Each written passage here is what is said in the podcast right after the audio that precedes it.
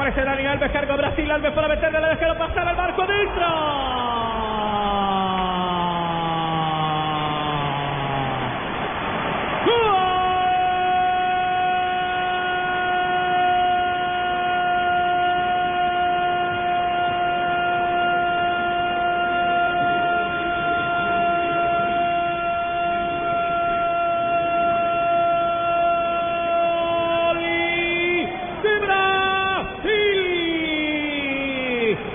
Brasil.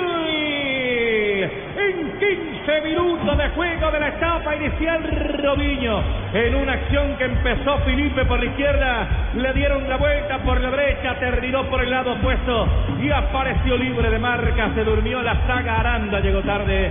Y adentro la pelota, don Ricardo Rego. Don Juan José Buscani, compañeros en Blue Radio, está en la Copa América. Si tú le das espacios a Brasil, te mata.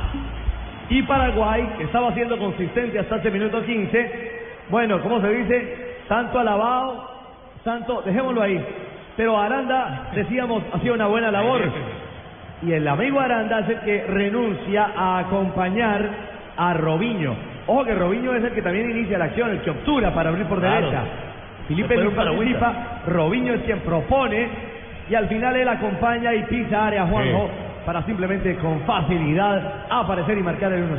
Sí, de su debilidad, de su drama en la Copa, que fue la suspensión de Neymar, está haciendo una fortaleza Brasil. Ese es un gran mérito, eh, porque el reemplazante de Neymar, Robinho, ha sido fundamental ante Venezuela y lo está haciendo hoy. Primero, para burlar la marca de uno de los dos mediocampistas centrales, Víctor Cáceres. Y después, para ganarle en el contraanticipo a Eduardo Aranda. Fundamental Robinho, creando y definiendo para Brasil, que pone autoridad y en la primera clara que tiene ya gana el partido.